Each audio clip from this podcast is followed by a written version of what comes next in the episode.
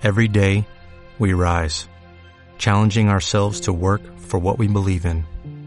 At U.S. Border Patrol, protecting our borders is more than a job, it's a calling. Agents answer the call, working together to keep our country and communities safe. If you're ready for a new mission, join U.S. Border Patrol and go beyond.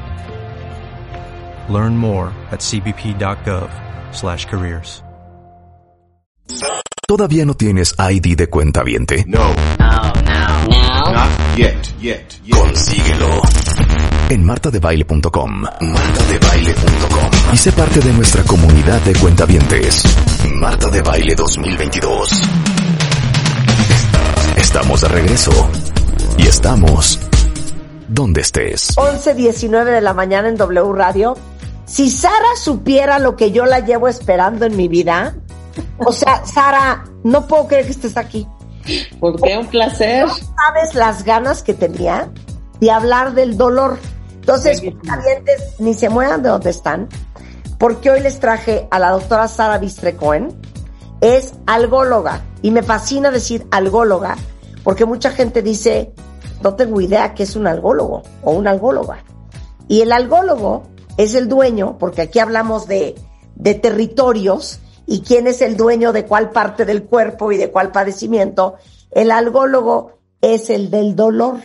Y Sara Bistre Cohen es médica cirujana de La Salle, expresidenta de la Asociación Mexicana para el Estudio y Tratamiento del Dolor, miembro fundador del Consejo Mexicano de Algología, miembro del Comité Científico del Journal of Pain and Palliative Care Pharmacotherapy, miembro de la Asociación Internacional para el Estudio del Dolor, autora de cinco libros sobre el tema del dolor y qué felicidades.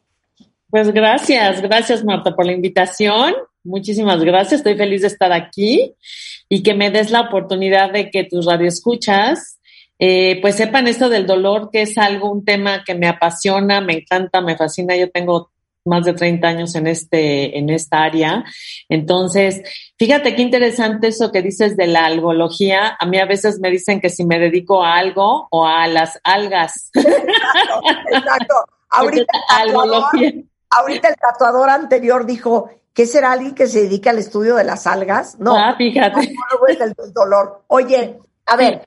Dime. Va, vamos, y obvio te voy a preguntar. Sí, pregúntame. El dolor, porque es un debate el cuento del umbral del dolor. Sí. Y a cada rato la gente ni sabe de lo que está hablando y decimos, no, hija, es que cállate, tú tienes un umbral del dolor o que las mujeres tenemos más umbral del dolor que los hombres. Todo lo vamos a aclarar ahorita, pero empecemos sí. por lo básico. Sí. ¿Qué es el dolor fisiológicamente hablando? Okay. ¿Y dónde se siente el dolor? Yo Okay. ponía un ejemplo.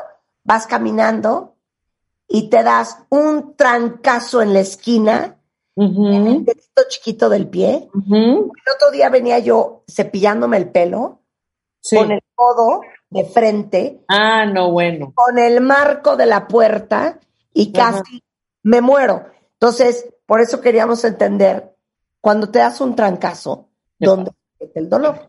Arráncate. En todo nuestro cuerpo tenemos algo que se llaman nociceptores, que son como eh, um, unas células que nos avisan de, que, de que nos protegen. Entonces, si tienes un daño porque te caíste, te pegaste en el codo o lo que tú quieras, estos nociceptores tienen una alarma, se despiertan, llevan este, por ejemplo, de tu codo, llevan toda esta transmisión porque el cuerpo nos defiende de un dolor. Pasan a la médula espinal, o sea, a la espalda, suben hasta tu cerebro y ahí es donde te dicen dolor. Duele, duele, duele, duele. Y entonces baja, esto es la vía ascendente del dolor. La vía descendente es cuando tu cuerpo es el, eh, el fenómeno de retirada, o sea, te quitas. Y eso lo está haciendo para protegerte. Entonces es muy sencillo. Los nociceptores donde estés llevan esta señal dolorosa hasta la médula espinal, sube, creo que se llama una modulación hasta el cerebro. Ahí lo hacemos consciente y luego viene el factor de retirada que es me estoy quemando, me caí, me pegué y el cuerpo nos defiende. Ahora, Este caminito del dolor. Sí. ¿Es el mismo siempre? No importa dónde te pongas el trancazo. No, no importa. Me pegué en la rodilla. Es los nociceptores. En todo el cuerpo. La médula suben por la columna y llegan al cerebro y te dicen, te acabas de dar un trancazo. Exacto. Exacto. Entonces, eso es lo que pasa en dolor agudo. Es que hay, que hay que diferenciar, Marta, lo que es dolor agudo, dolor crónico. Esto es muy interesante. Cuando es dolor, el dolor agudo es, si tú y yo no tuviésemos dolor y los radioescuchas no tuvieran dolor, pues ya estaríamos muertos o con graves lesiones, porque el dolor agudo es el sistema protector de nosotros. Nos dice que algo está mal, es una alarma. O sea, imagínate que te pegaste y, pues no sentiste, pues puedes seguir dañándote. Oye, perdón, o la gente que se quema, porque claro, claro. que no se da cuenta que se quemó porque tiene descompuesto el dolor agudo, ¿no? Eh, pues no necesariamente, porque el dolor sí te da, sí te da, o sea, aunque sea eh, quemadura, sí te, sí te avisa. Pero aquí a lo que voy es, imagínate alguien que le una eh, infarto, este, peritonitis, este, que no siente, pues se muere. Entonces, el dolor agudo, Marta, nos avisa de que algo está mal.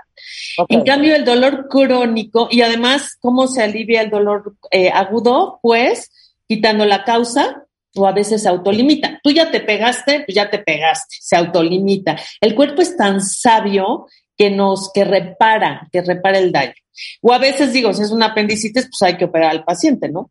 Pero en cambio el dolor crónico es aquel que persiste, eh, digamos, el, el daño del dolor agudo, que ese ya se puede decir que son tres meses, ya ahí mata él y que tus radioescuchas sepan que el dolor crónico no se cura. El dolor crónico ya es una enfermedad y ahí se alivia el dolor, pero no se cura el dolor.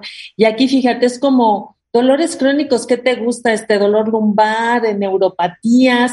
Entonces, ahí ya no es que esté el daño, porque el daño ya no está, pero se hace un como disco rayado, que yo le llamo, entonces está el, el, em, el, mensaje dolor, dolor, dolor, dolor. Y en el cerebro hay algo que se llama sensibilización central o plasticidad neuronal, en donde ya el cuerpo ya está acostumbrado a este dolor y es como un disco rayado. Y entonces aquí los mecanismos de acción mata son diferentes y se tratan diferente. Entonces, el dolor agudo y el crónico se tratan de una manera totalmente diferente.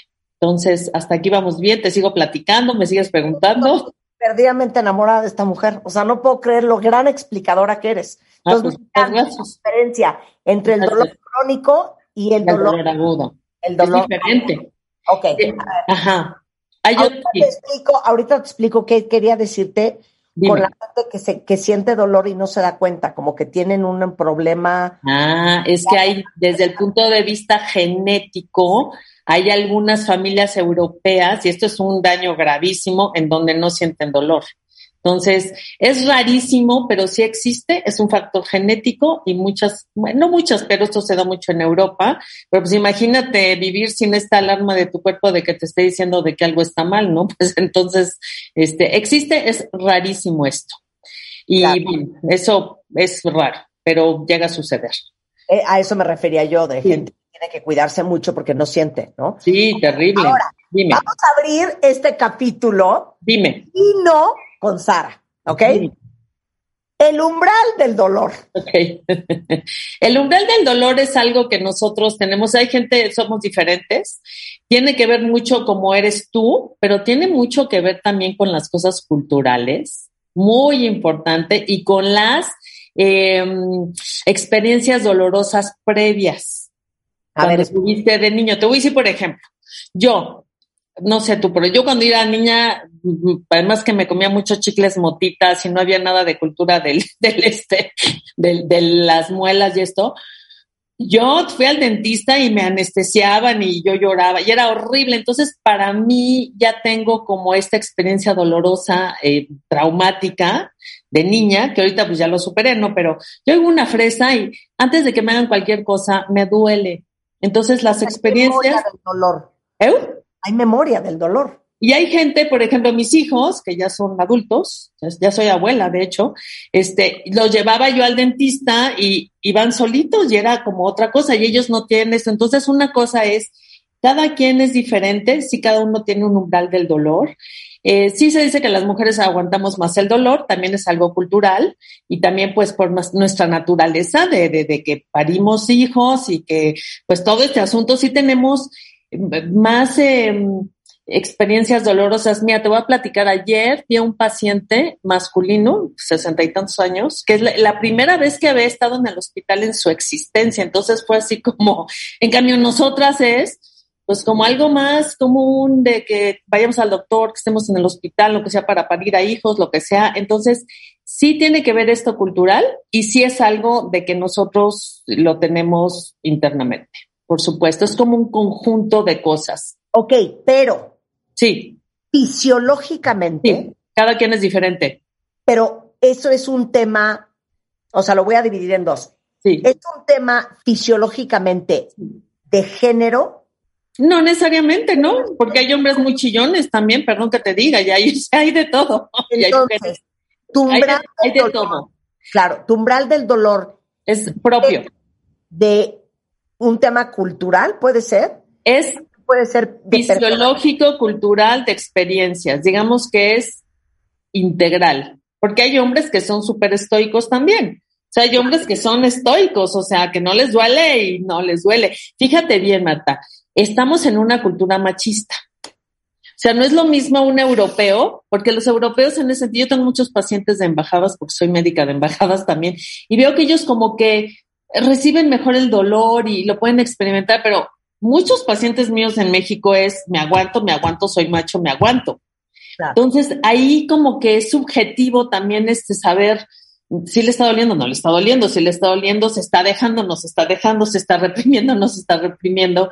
Pero te voy a decir, Marta, para fines prácticos en la clínica y de tratar pacientes, pues el umbral no me es tan importante. Te voy a explicar por qué. Yo más bien mido el dolor de los pacientes. Y de ahí, de medir el dolor de los pacientes, ahí veo qué tipo de tratamiento le voy a dar. Ok, pausa, pausa, pausa, porque hay, hay una escala. Sí. Se llama The Pain Assessment Tool, que es la escala del dolor que usa una algóloga como Sara. Pero espérate, todavía no voy ahí. Nada más quiero acabar. Sí, sí, sí, sí, yo aquí estoy, tranquila, yo aquí estoy, no te preocupes. El dolor Sí. O el, perdón, el umbral del dolor sí. es cultural, de experiencias. Y fisiológico. Y fisiológico. Sí. Entonces ahí va todo el conjunto. Ahora, el dolor es tan subjetivo que tenía que haber una escala. Y regresando del corte, Sara nos va a explicar cuál es la escala del dolor y cómo saber hasta dónde aguanta uno. Al regresar, no se vaya. Síguenos en Instagram. Marta de Baile. No te pierdas lo mejor de Marta de Baile, dentro y fuera de la cabina. Marta de Baile 2022. Estamos de regreso. Y estamos donde estés. Estamos de regreso en W Radio, 11.36 de la mañana. Como nos encanta saber qué especialista es dueño de qué cosa, les traje a, a una algóloga. Y la algología es la dueña del dolor. Entonces, si uno padece de dolor crónico, con quien seguramente te va a mandar tu doctor de primer contacto, va a ser con el especialista del dolor, que es el algólogo. Y tenemos hoy a la doctora Sara Bistre Cohen explicándonos el umbral del dolor, dónde se siente el dolor. Si se lo perdieron, rescaten el podcast al rato. Y ahora vamos a hablar del Pain Assessment Tool, la escala para medir el dolor Sara, el micrófono es tuyo. Gracias. Em, en los noventas, finales de ochentas, noventas, la Organización Mundial de la Salud hizo una escalera analgésica de la OMS para tratar cáncer, pero a lo largo de todos estos años hemos visto que nos sirve como guía para tratar cualquier tipo de dolor, pero antes les voy a explicar por qué esta escalera tenemos que tener información. Una, para saber si el dolor, porque no todos los dolores se tratan igual y esto es un error. Yo doy muchas conferencias y de los errores más frecuentes que yo veo en mis colegas es que, número uno, no saben de dónde viene el dolor. No es lo mismo un dolor somático, que es dolor músculo esquelético, que un dolor visceral, que es de vísceras, un dolor neuropático, que es donde hay una alteración del sistema nervioso central y periférico. No es lo mismo tener un dolor agudo que crónico y no es lo mismo tener dolor leve, moderado y severo. Ya que tengamos esta información, podemos aplicar la escalera analgésica de la OMS. Si no tenemos esta es, información no podemos. Ok. Las escaleras sirven para subir y bajar. Perdón, perdón, quiero hacer una pausa. Sí, sí, sí, sí, sí, sí, sí, sí. Porque les conté este cuento el otro día que hablando de qué importante entender de dónde viene el dolor. Claro, claro. Voy al dermatólogo, te va a encantar esta historia y ya se las conté a ustedes cuenta bien. Y entonces me ve la espalda nada más para checar que todo está en orden. Me dice, oye, a ti te pica mucho, no es dolor, pero es algo muy interesante hablando del origen del dolor. Me pica mucho esta zona, como en el homóplato izquierdo. Sí. Cañón, ¿por qué? Me dijo, tienes notalgia parestésica. Y yo, ¿perdón? Me dijo, o sea, seguramente por tu disco herniado en el cuello, tienes un, cablecito, un nervio activo que está todo el día titileando y entonces te pica, te rascas y se te hace un parche oscuro. Sí. Entonces dije, qué interesante entender de dónde viene desde una picazón hasta un dolor, porque si tú traes un dolor muchísimo en la cadera, puede ser que sea un tema muscular, puede ser que sea un tema de hueso o un tema del sistema nervioso. Es correcto. Por eso tenemos que identificar, número uno, o sea, en medicina, en, algología y en medicina en general, si no hay diagnóstico, en un diagnóstico certero te vas a equivocar en el tratamiento. Ahora, tú para saber cuánto le duele, porque el dolor es súper subjetivo y claro, claro. el paciente, ¿cómo le haces? Ok, no hay un dolorímetro, no hay un como termómetro, ¿no? Que te duele de dolor 5, como es como la, o, la presión arterial 120-80, de 36. No existe un dolorímetro. El dolor es subjetivo precisamente, Marta, porque cada uno de nosotros es diferente. Entonces existen escalas de medición del dolor. Hay muchísimas porque el dolor es subjetivo. ¿Para qué medimos el dolor? Para dos cosas. Una, para saber qué medicamento le voy a dar a mi paciente. Y la segunda es para ver si yo estoy haciendo bien mi trabajo.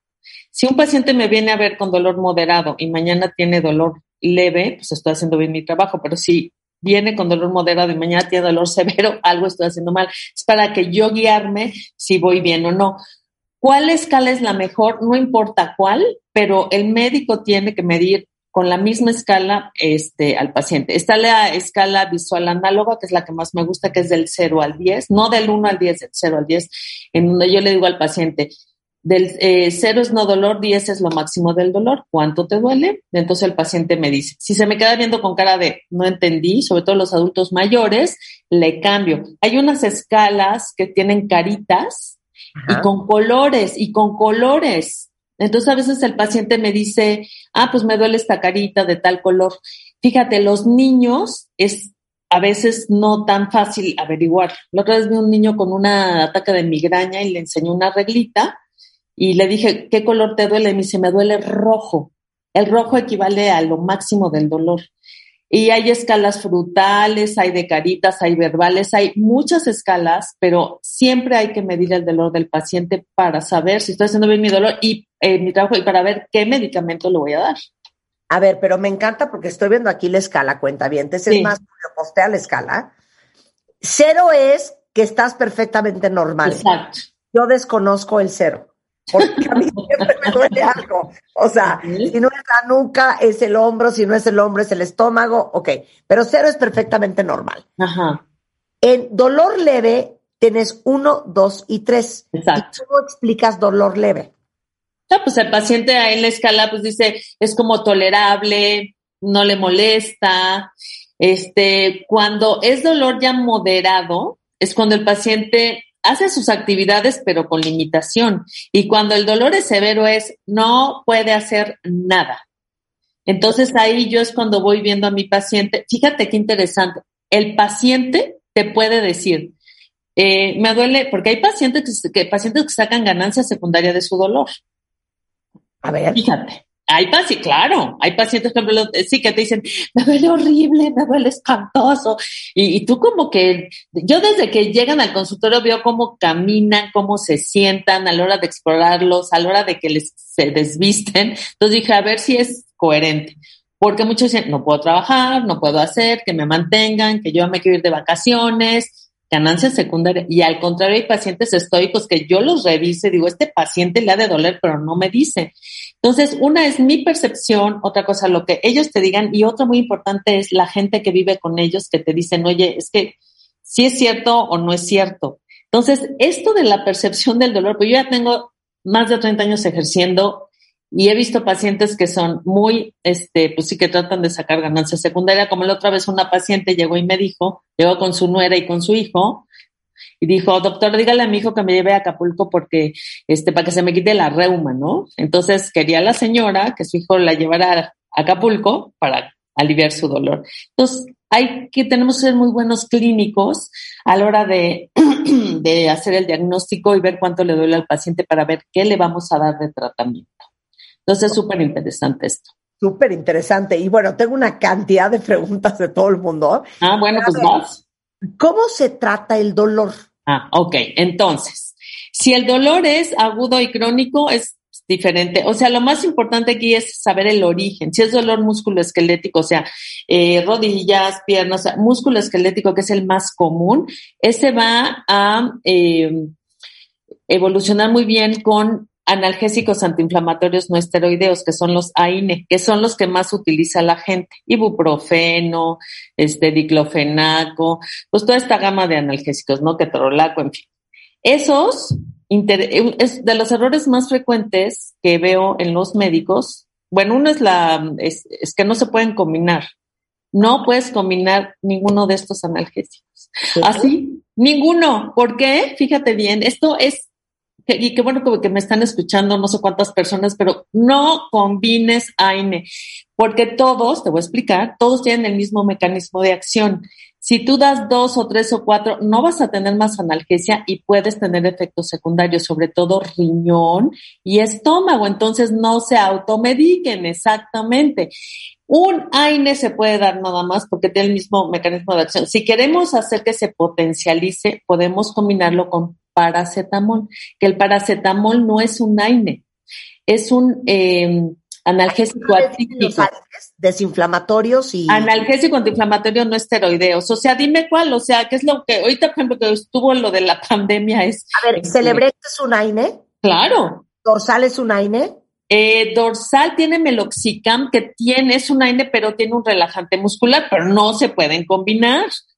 Y entonces, esto lo que está dando es efectos secundarios indeseables al paciente, a la larga les da insuficiencia renal y no se diga al daño gástrico y no les quite el dolor. Por eso los algólogos, eh, por ejemplo, hay varios grupos de fármacos, los AINE, uno, que se puede combinar con paracetamol, opioides, uno, ya sea débiles o potentes dependiendo del dolor. Y hay otro tipo de medicamentos que son adyuvantes, que eh, que son para el dolor tipo neuropático, que son em, antidepresivos y anticonvulsivantes. Y luego hay gente que dice, ¿por qué me estás dando esos medicamentos si ni convulsiono ni estoy deprimida? Porque por su mecanismo de acción actúan en lo que es el dolor de tipo neuropático. Entonces, sí, y por ejemplo, dolor visceral, hay que dar antiespasmódicos. Entonces, esto de que tómate lo que tengas en la casa no es cierto. Luego, por eso no se alivia el dolor. Hay efectos secundarios y hay abandono del tratamiento. Claro, pero hablando específicamente de las neuropatías, para que veas que estoy informada. Sí. El caso de la fibromialgia. Que lo que es que no, fíjate que la, la, fibromialgia no es dolor neuropático.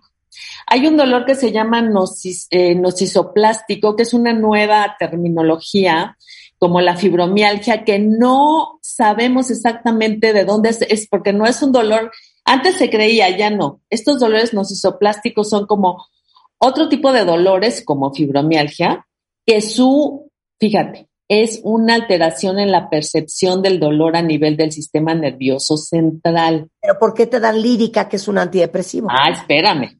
Porque entonces aquí hay una, fíjate, en dolor neuropático o fibromialgia, que es otro tipo de dolor, lo que está disminuido, lo que está aumentado es la sustancia P, que es de pain, y glutamato. está aumentado. Entonces la lírica hace que baje esto. Luego, ¿por qué damos antidepresivos? Porque la serotonina está disminuida. Y entonces con los antidepresivos subimos la serotonina y hay un equilibrio. Entonces es, es todo un mundo y es interesantísimo. Esto, por ejemplo, lírica no lo damos para dolor somático, o sea, para osteoartritis, lumbalgias, bueno, algunas. Entonces, sí debemos de saber el origen, cuánto le duele, si es agudo, si es crónico, para poder dar el tratamiento. O sea, no es, entonces no es, tómate lo que tengas en la casa. Claro. Oye, pero entonces dime una cosa. Sí. ¿El algólogo ve todos los dolores del cuerpo? Todos los dolores, todos los dolores. Me duele la cabeza y tengo migraña.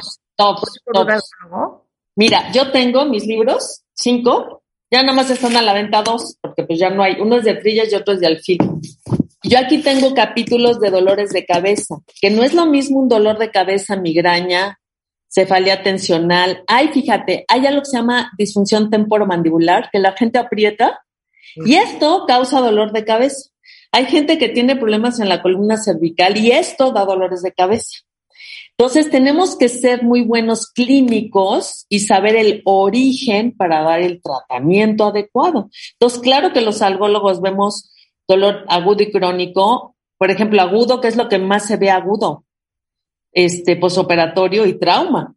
Y muchísimo, esto, pues, ¿cuántas cirugías hay al día en, en, el mundo? Muchísimas, cuánta gente tiene traumas.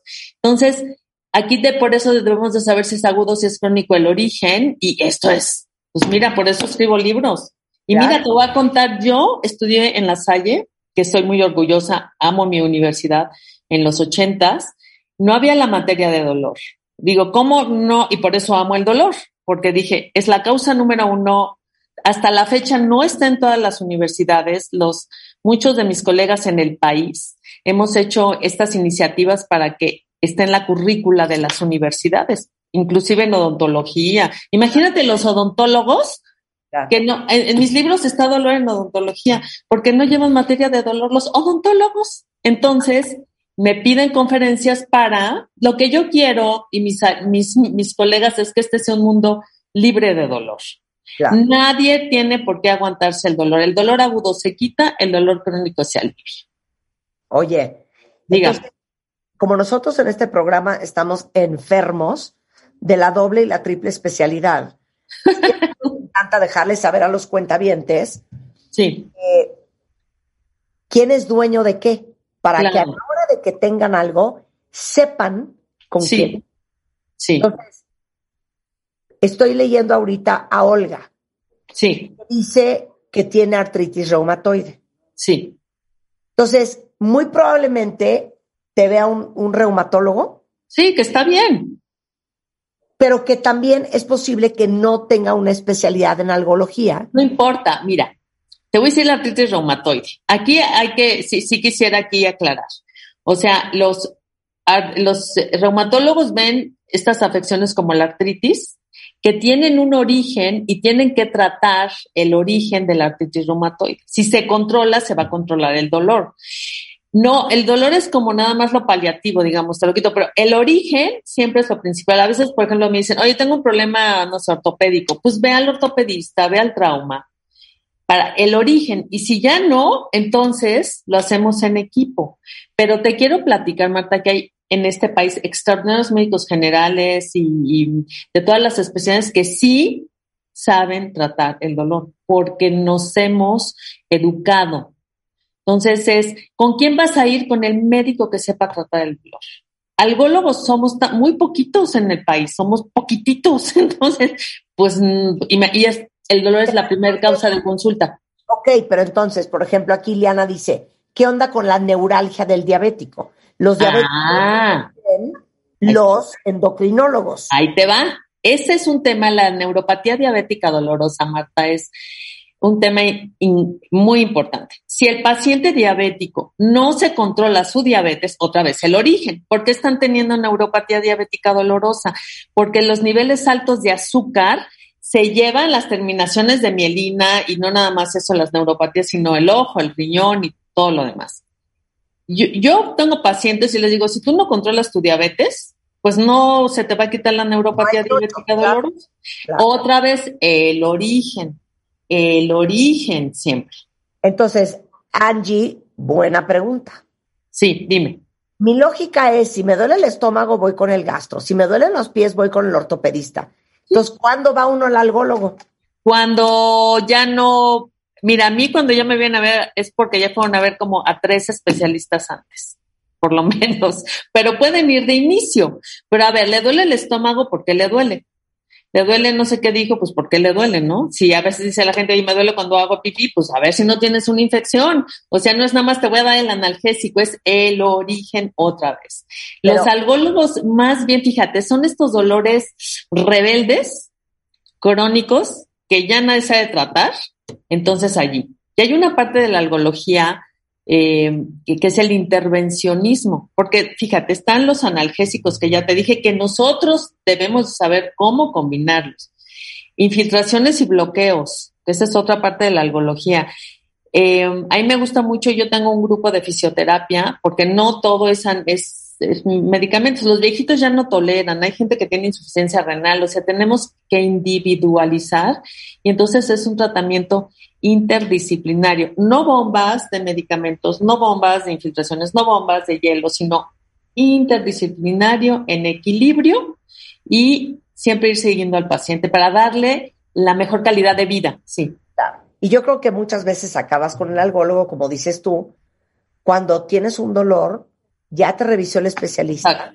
Exacto. Ya vieron que no es un tema de raíz y entonces ya nadie le da entonces vas al algólogo porque a lo mejor es del sistema nervioso.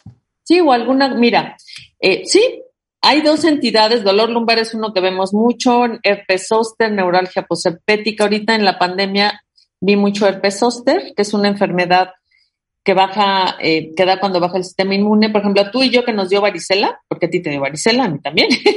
El virus del herpes, eh, de la varicela zoster se queda dormida en la médula espinal. Es que todos los que me están escuchando, ahí tienen este, esto. Cuando baja el sistema inmune, este virus se despierta y ataca terminaciones nerviosas, por ejemplo. Es un dolor súper doloroso de EVA de 10, agudo, y ese sí lo tratamos nosotros porque a veces pues los otros médicos no saben cómo. Aquí el riesgo es que se haga en la neuralgia posherpética, que se quede eh, crónica. Y aquí sí, nosotros los algólogos somos muy buenos en tratar esto. Hay dos entidades, Marta, nada más te quiero decir que son agudas, que tenemos que evitar a toda costa que se hagan crónicas. Una es el herpes zóster y otra es el dolor lumbar. Porque una vez que se hacen crónicas, ya no se quitan, se alivian. Claro. Mira, aquí dice eh, una cuenta viente que si la algología ve casos de nervio ciático. Sí, por supuesto. Todo, todo, todo lo que es dolor, claro, por supuesto. A ver, otra, dice Rigel, muero del dolor en cervicales, media espalda y cara. Tengo 12 años así, he visto a mil doctores. Bueno, pues hay que ver integralmente, por eso estamos los algólogos. Claro. Bueno, para eso son los algólogos. Exactamente.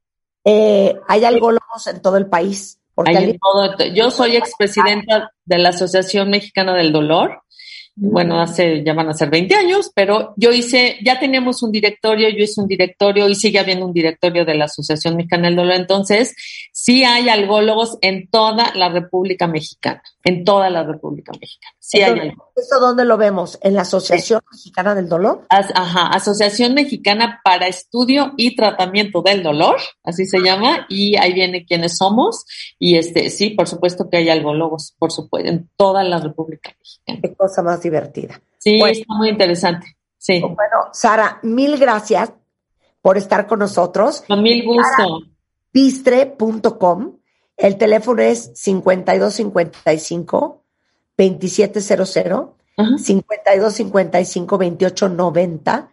Sara Bistre, eh, la pueden buscar en Facebook, en Facebook, en YouTube y ahorita en Instagram, también tengo Instagram, este, estoy en todas mis redes sociales, Sara Bistre, entonces pues yo encantada. Y si quieren mi correo, bistresara.hotmail.com, porque luego si en los teléfonos están ocupados, lo que sea, pero en correo electrónico sigue siendo el correo electrónico. Oye, otro día hablamos del dolor total. Uf, sí, ese es un tema maravilloso. No, si nos faltan muchísimos temas ahí. Este, Nada, dolor total. hacemos parte dos y les va a explicar Sara el concepto del dolor total. Súper interesante. Con mucho gusto. Que vivan, que tengan una vida libre de dolor, por favor. Y si no, vayan a ver a Sara. Órale. Con esto hacemos una pausa rapidísimo y ya regresamos. Se vayan. Entra a wradio.com.mx. Checa más información de nuestros invitados, especialistas, contenidos y escucha nuestro podcast. Marta de Baile 2022. Estamos de regreso. Y estamos donde estés. Reducing the amount of waste in your workplace will have a positive impact on our environment and can save your business money. It's also the law in Montgomery County. Make it your business to recycle right. Learn more at montgomerycountymd.gov slash recycle right or call 311.